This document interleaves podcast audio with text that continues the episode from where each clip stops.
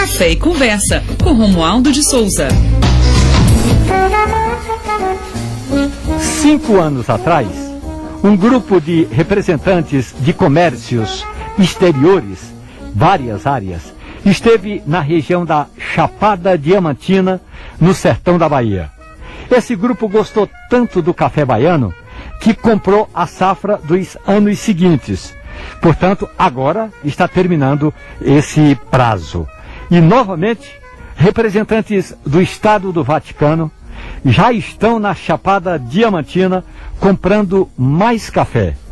É que o café brasileiro, especialmente o café baiano, fez tanto sucesso com o Papa Francisco que ele mandou uma delegação ao Brasil para comprar mais café.